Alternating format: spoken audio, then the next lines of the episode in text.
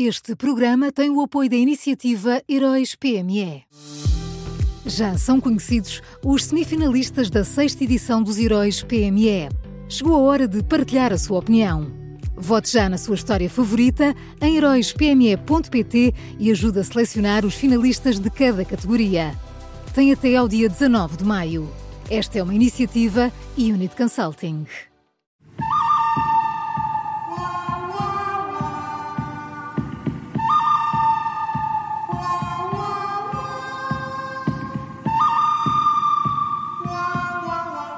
Está no ar uma nova edição do Bom, o Mau e o Vilão. Olá, Miguel Pinheiro, bom dia.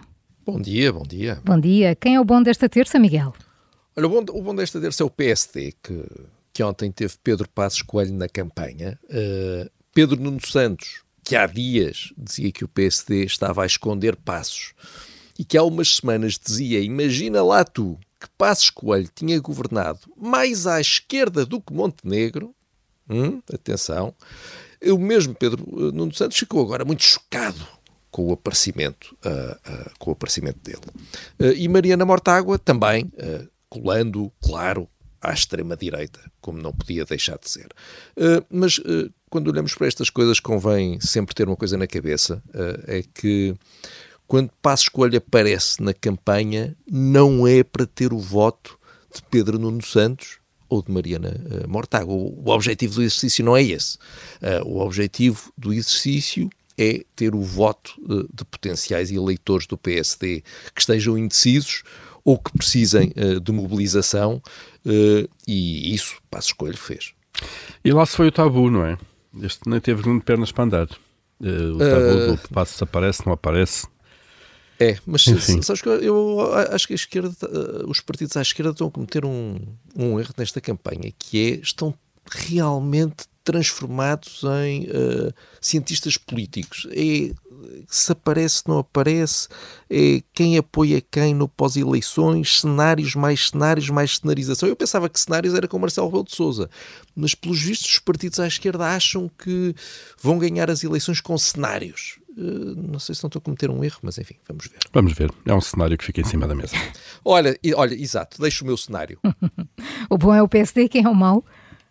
Olha, o, o mau é António Costa. O, o problema uh, não é António Costa ter decidido voltar a estudar e estar a tirar a pós-graduação contencioso contratual, mediação e arbitragem, uma pós-graduação fascinante, recomendo a todos. Uh, eu, eu, eu acho muito bem que ele se. eu, eu, passei cinco anos na Faculdade de Direito, por isso uh, ainda estou com stress pós-traumático. Não é pós-graduação, é pós-traumático. Senhores ouvintes, vejam o resultado. Mas, enfim, foi, foi, foi há, há, apenas 10 anos estava eu nos bancos da faculdade e ainda não me esqueci disto. Enfim, acho, acho, acho muito bem que, que António Costa se prepare para, para uma vida fora da política, se é que vai ter uma vida fora da política, temos todos que esperar para ver.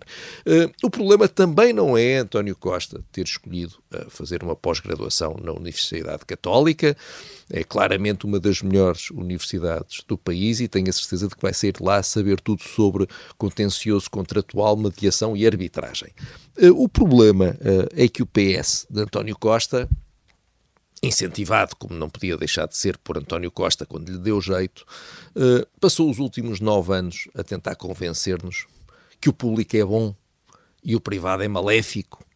Os hospitais públicos são bons, mas os hospitais privados são maléficos. As escolas públicas são boas, mas as escolas privadas uh, são maléficas. Uh, há semanas, quando se deu aquele episódio, uh, durante uma sessão de esclarecimento com estudantes da Católica, com André Ventura, episódio lamentável, uh, o PS andou a insinuar que a Universidade Católica era, na verdade, um pequeno viveiro de fascistas.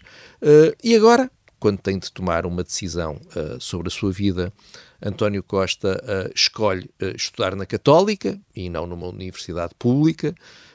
Tem todo o direito e faz muito bem. Mas, enfim, ficamos a saber, olha, ao menos ficamos a saber quais são as escolhas de vida uh, de um ex-líder do PS. Depois ficamos a saber das, das liberdades de escolha que são tão boas, não é? Olha, não é? Estás pois. a ver. Miguel, só fica a faltar o vilão.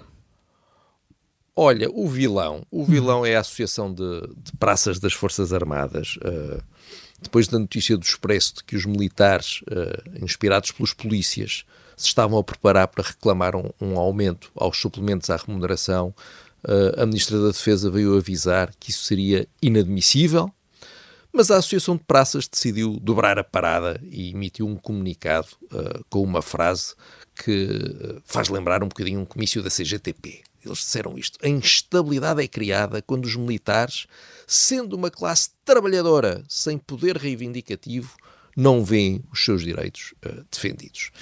Convém repetir: quem usa armas e farda não pode utilizar essa farda e essas armas para ameaçar o Estado. Ameaçar, enfim, já sei que não gostam muito desta palavra, para insinuar que eventualmente talvez possa acontecer alguma coisa desagradável caso não seja uh, dado aquilo que as pessoas que têm as armas e as fardas querem. Pronto, assim se calhar é mais fácil. Vamos ao resumo. O bom desta terça-feira é o PSD, o mau é António Costa e o vilão de hoje é a Associação de Praças das Forças Armadas.